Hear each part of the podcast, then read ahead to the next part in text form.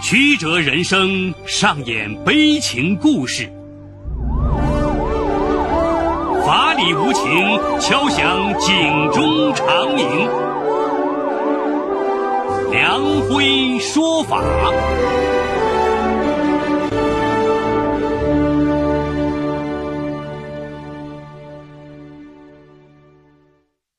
梁辉说法由上海故事广播与现代家庭杂志社联合播出。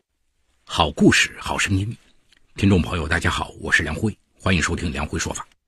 五十岁老男人爱上了比自己小十八岁的女神，为维系这段年龄悬殊的恋情，他对她是百般呵护，甚至倾其所有。但他很快发现，这段感情却是一秒天堂，一秒地狱。今天我要给大家讲这么个故事，叫《老男人讨伐激情忘年恋》。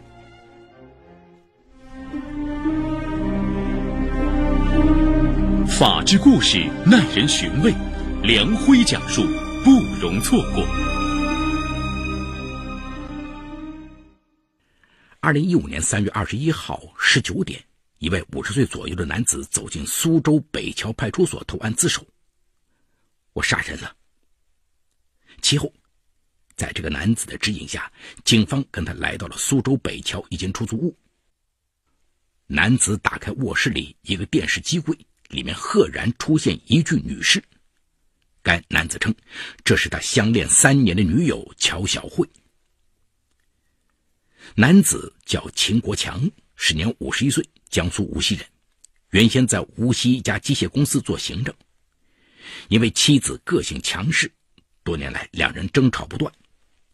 二零一零年十月，被婚姻弄得疲惫不堪的秦国强，最终选择了离婚，并从原公司辞职，独自一人来到苏州打工。因为为人本分、做事踏实，他很快应聘到宏达家具公司担任车间主任。这一年，他和乔小慧相识。乔小慧比他小十八岁，四川人，身材娇小，长相清秀可人。说话甜美温婉的乔小慧，看上去比实际年龄还要小很多。由于在同一个车间，两人接触多了起来，他们常常在中午吃饭的时间很有默契的同时出现在家具厂边上的一个小快餐店里。吃完饭后，两人又一起回到车间上班。秦国强心里不由自主的多了一点悸动，但当时乔小慧有一个相交多年的同居男友。秦国强不敢有更多想法，这种默契的关系，两人一保持就保持了两年时间。但让秦国强没有想到的是，比他小十八岁的乔小慧会在未来的某一天和他的生活发生更密切的交集。这事情啊，还要从二零一三年五月开始讲起。有一天，秦国强所在车间的一批印花门板出库后，因质量问题被经销商退回。按照规矩啊，他和安监部负责这批货的检验员都要处以一千元的罚款。这个检验员就是乔小慧，因为秦国强被连带受罚，乔小慧执意要请秦国强吃饭作为补偿。饭局中，乔小慧一再向秦国强道歉，反而弄得秦国强不好意思。秦国强说：“这事儿不能完全怪你，出了质量问题，我也有责任，罚我那也是应该的。”大家都不容易，你一个小姑娘本来就赚的不多，被罚了款还破费请客吃饭，我怎么能接受呢？正是秦国强这句体恤的话，让乔小慧觉得这个男人和身边的其他男人不同，竟然鬼使神差的爱上了相貌平平、收入有限而且离过婚的老男人秦国强。其实啊，作为一个正常男人，秦国强离婚多年，他非常渴望有一份温暖的爱情。可他不敢给予这份感情，更没有想到和乔小慧进一步发展下去。更何况，这种若即若离，对这个独在异乡的老男人来说，也是一种美好的寄托呀。但是，终于有一天，乔小慧还是表达了想和秦国强进一步发展的愿望。那一刻，秦国强依然犹豫，自己年近半百，经济上也不宽裕，他人累了。心也不再愿意为情所累，他只能婉转的对乔小慧说：“啊，你工作也挺忙的，以后就别再过来了，以免别人说闲话。”他的拒绝并没能使乔小慧退缩。他依然每天下班去秦国强的办公室等他回家，中午找着他，和他坐在一起吃饭，还不时给秦国强买衣服和刮胡子刀等礼物。秦国强终究不是神呐，虽然他怕他恐慌，但他还是一个孤独的老男人。特别是二零一三年五月的一天，喝多了酒的乔小慧打电话给秦国强说：“我和男友分手了。”那一刻，乔小慧哭得梨花带雨。秦国强心里突然升腾起一股无言的心痛，他一把抱住了乔小慧，说：“不管以后我们会遇到什么，我都永远不辜负你，会对你好。”二零一三年五月，两人同居了。在采访中，乔小慧的闺蜜严娟秀告诉记者：“当时大家都很吃惊，说秦国强比她大那么多，让她谨慎考虑。可乔小慧就像走火入魔一样。”说她喜欢秦国强的这份如父如兄的爱，他的沉稳成熟就是她要选择的。为了让女友高兴，省吃俭用的秦国强取了八千块钱出来，到旅行社报了一个去泰国的五星旅行团。海风椰树，乔小慧长发披肩，头戴鸡蛋花，身穿泰国裙，拉着他穿越密林，一起感受海上降落伞的刺激。情到深处，秦国强忍不住问乔小慧：“那么多比我优秀的男人，你不嫁，跟着我，你不会后悔吗？你就是最棒的男人。当我死去的那天，我一定会在自己的墓碑上写上这样的话：你是我此生最正确的选择。”乔小慧骑上秦国强的肩膀，大声说了情话。突然，一颗流星划过，乔小慧对着天空挥舞着双手，欢呼起来。你能带我飞起来吗？秦国强扛着乔小慧，迎着风奔跑，夜空里回荡着一阵阵兴奋的尖叫。这一刻，他任性的爱让秦国强感受到了生命里不一样的烟火，一下子年轻了十岁。此后，秦国强把全部的心思都放在了乔小慧身上。乔小慧对这种生活充满了新鲜感，总是在秦国强干家务时从后面搂住他的腰，撒娇的叫着。爸爸，爸爸。秦国强对此很受用，他干脆包揽了全部家务，连乔小慧的内裤都是他来洗。可这份甜蜜仅限于两人世界。二零一四年暑假，秦国强按照和前妻的约定，将读高二的儿子秦阳接过来过暑假。为了避免尴尬，他事先跟乔小慧做好了思想工作，乔小慧也表示一定能和睦相处。可没想到，三个人一起去超市购物，乔小慧看见秦国强不管自己，不停为儿子选购食品，气鼓鼓地冲出了超市。秦国强只好带着儿子往外头追，一路安抚乔小慧。秦国强回头看到儿子满脸的黯然，他就无奈转头安慰儿子说：“洋洋，今天是爸爸不好，什么都没给你买，你懂事些，爸爸明天单独带你去买好吗？”洋洋懂事的点点头。这让秦国强心里觉得挺不是滋味。晚上，乔小慧蹭到他身边撒娇说：“不是我不想好好对洋洋，只是我太爱你了，不想你的爱被别人分走，一点点都不行。”秦国强心一下子软了，他想，一个年轻女人能这样不顾一切的跟着自己，不就是图个感情吗？第二天，他就花了两千五百元给儿子报了个夏令营，把孩子送走了。秦国强将乔小慧的一切视为他的一切，但他还是有些跟不上乔小慧任性多变的爱情步伐。乔小慧很快就不满足于每天在家一起做饭看电视的小日子了，他拉着秦国强去酒吧玩。秦国强一进酒吧就觉得太吵，但为了让女友高兴，只好强撑着陪她玩了一个晚上。结果第二天上班，秦国强头痛欲裂，坚决不愿意再去酒吧了。男友不陪自己泡吧，乔小慧又很快迷上了海淘，各种国外奢侈品让她欲罢不能。一次，乔小慧给秦国强从美国代购回一件阿玛尼 T 恤，兴致勃勃的要他试穿。秦国强偷偷看了一眼标签，发现一千多，心里一凉。试穿时，他顾不上照镜子，一个劲儿说不合身，要他退掉。乔小慧觉得他太扫兴，气儿不打一处来。随着各种生活差异逐渐冒了头，乔小慧多次找严娟秀倾诉：“我和老秦之间，我也说不上他有什么不好。我仅仅需要一个苹果，但他给我的是满满一车子香蕉。这种感受你明白吗？而且我们现在什么也没有，房子都是租的。老谢还想要我和他生个孩子，我敢生吗？就靠他那点工资，以后孩子的奶粉钱都没有着落。”严娟秀劝他。如果你确实觉得和秦国强过不下去，就趁早分手。闺蜜随口的一句分手建议，自打进入了乔小慧的脑海里，就挥之不去了。此后的日子，他对秦国强是怎么看怎么不顺眼，百般挑剔起来，经常为一些琐事大吵。乔小慧真的就提出分手，秦国强根本没当真，赶紧上前道歉。谁知乔小慧一把推开秦国强，反问的说。你真的知道我要的是什么吗？我发现我以前太天真了，你现在给我的都不是我想要的。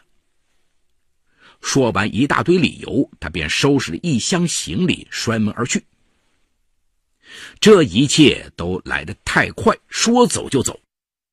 秦国强根本还没反应过来，他发疯似的给乔小慧打电话，他也不接。直到半夜十二点，严娟秀才发来短信：“小乔在我家。”秦国强此时还觉得这只是乔小慧一次任性而已，可这样的离家出走，此后又接二连三的发生。他每次都买了鲜花和礼物去严娟秀家接女友。此后的日子，乔小慧总会为一些小事挑起事端，秦国强彻底被乔小慧搞懵了。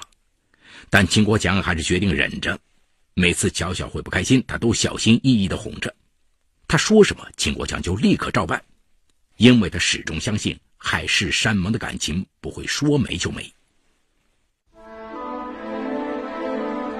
这里有情与法的冲突，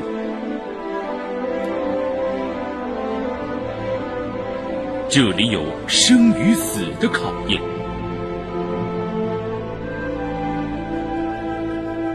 这里有爱与恨的交织。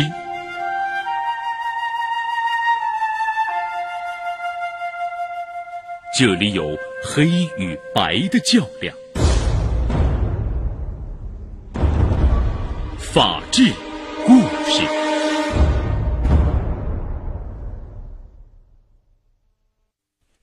八月的一天下午三点钟，秦国强提前回家，在路上竟然看见乔小慧和一个过去的男同事热情的聊着，对方示意乔小慧上车，乔小慧竟然一屁股坐进了同事的车。秦国强追不上车，只好强忍脾气在家等，直到晚上十点，乔小慧才回家。一进门，秦国强就忍不住追问：“跟对方到底去了哪里？两人是什么关系？”乔小慧气愤不已说：“你真可笑！别人好心好意给我推荐房子，还开车陪我看，你有什么好质疑的？这样的日子我早就受够了。”秦国强从来都没听乔小慧说过想买房子，他继续追问。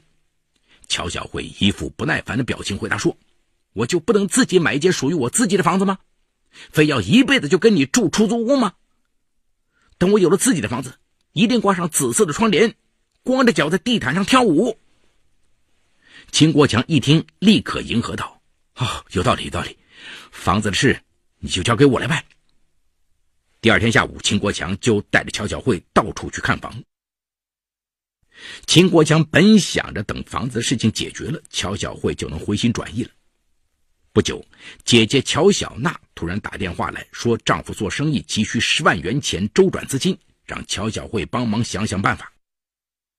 秦国强一听，又连忙说：“啊，告诉你姐姐，让她别着急，咱先不买房子，把钱借给他们用，帮他们渡过难关以后再说。”乔小慧一听，又不高兴了：“买房子和帮姐姐，只能选一个吗？”那不用你操心了，我找别的朋友想办法，想帮的人还多了去呢。女友嘴里突然冒出的别的朋友，让秦国强心里一紧。他也能想到，按照女友的条件追他的人一定不会是少数。如果这样的事情他都搞不定，以后难免会被一堆别的朋友摘走桃子。他当即表示，给他几天时间想想办法，他去筹钱，房子也买，姐姐也帮。当时秦国强只有八万元积蓄，于是他四处借钱。据秦国强的同事赵新立介绍说，二零一四年九月二号晚上，秦国强打电话给我，要我无论如何帮他筹几万块钱，他要买房子。我问他为什么这么急，他解释说，他不想因为自己买不起房子就输给别人。我当时也不知道，他口中所说的别人是谁。但让秦国强没想到的是，他越是担心输给他别的朋友，他别的朋友也越来越多。每次遇到事情，如果秦国强不出手，他总说他去找别的朋友帮忙。这个别的朋友此时已经成为一个他看不见的情敌，他必须打败他们，才能守住自己的爱情。但更残酷的现实很快击碎了他仅存的一点幻想。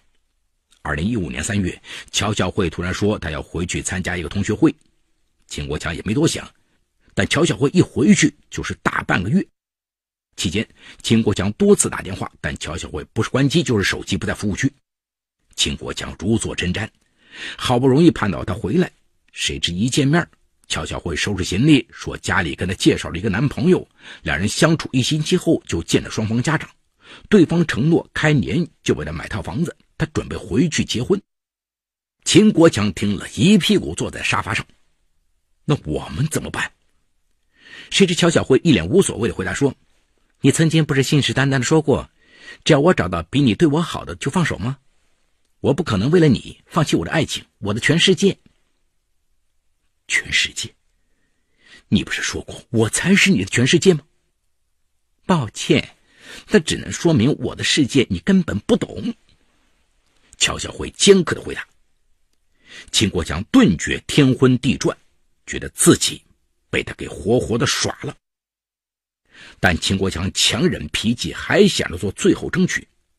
他对正在翻箱倒柜的乔小慧说：“我们都再好好想想，至少今天晚上一起吃顿饭。我先去买菜。”谁知乔小慧头也没抬的嗯了一声。秦国强出了门，越想越气。自从和他生活在一起之后，自己已经变得人不是人，鬼不是鬼。每次妥协都是为了和他能走下去，而今却被他如此的轻贱。想到这些，他没有走向菜场，而是径直去杂货店买了一把水果刀。从来不喝酒的他，又买了一小瓶二锅头，猛地灌进了肚子。一到家，秦国强先是扑通一声跪在了地上：“小乔，我对你这么好，你不能就这样走。”乔小慧一副无所谓的表情说：“那好啊，我再陪你几天，或者等我以后结婚了，我们再约会。”秦国强被这句话深深刺痛，一巴掌重重的甩在乔小慧脸上：“你怎么变成这样了？”那一刻，乔小慧也被激怒了：“你就是杀了我，我也不会和你这种感情的乞丐生活下去。”那一刻，秦国强酒劲上来，脑海里一片空白。他顺手拿出刚买的水果刀，一刀刺进乔小慧的心脏。秦国强自知法网难逃，二零一五年三月二十一号，他投案自首，等待他的将是法律的严惩。此案写的教训，给了听众一些警示：乔小慧的死，自己是负有主要责任的。爱情是担当和责任，而不能任性由着自己挥霍。爱他的时候非他不可，他是你的全世界；不爱的时候呢，就把他当做一堆又臭又脏的垃圾去轻贱。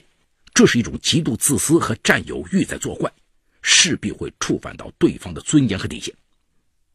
同时，秦国强对待感情也有处理不当的地方。对于一些不明来历、悬殊较大的感情，应该是提高警惕的。发现不对时，更应该及时止步，减少情感的损失。而不是拼命乞讨，失去了自尊，也导致了无法挽回的悲剧。好，故事说到这儿就告一段落。除犯罪嫌疑人之外，其余人均为化名。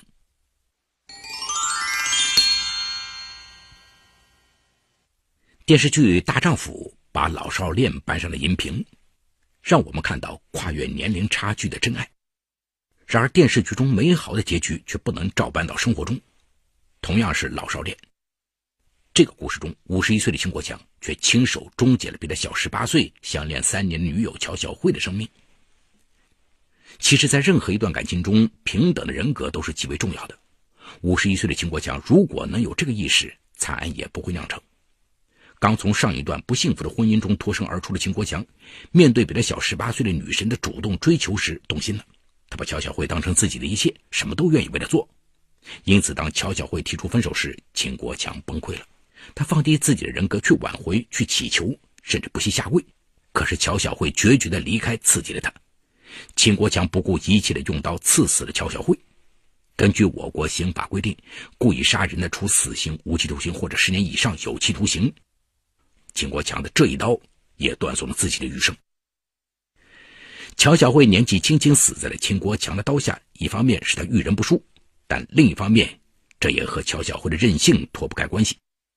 他可以热烈的开始一段恋情，也可以决绝的放弃一段恋情，可是这种任性自私的爱，却最终害了自己。同在一个车间工作，看到主动承担责任的秦国强，乔小慧心动了。这种如父如兄的爱情是他之前没有体会过的，因此他不顾世俗的眼光和秦国强同居了。可是，一刹那的爱情毕竟敌不过生活的琐碎，他开始不能忍受秦国强宠爱自己的儿子，不能忍受五十一岁的秦国强陈腐的旧思维，开始与别的朋友暧昧，开始接受家里的相亲。这种态度，想必任何人都难以接受。爱情是责任和担当。不能仗着别人的爱任性挥霍，爱他的时候非他不可，不爱了转身就走，这种极度自私的爱情势必会触碰到对方的尊严和底线。年龄不能成为爱情的阻碍，但是如果想一起度过人生，年龄的差距所带来的问题却是不能不思考的。决定在一起后所产生的问题，也是需要两人一起商量解决的，不能像这个故事中的乔小慧一样任性的放手。也不能像秦国强一样拼命乞讨。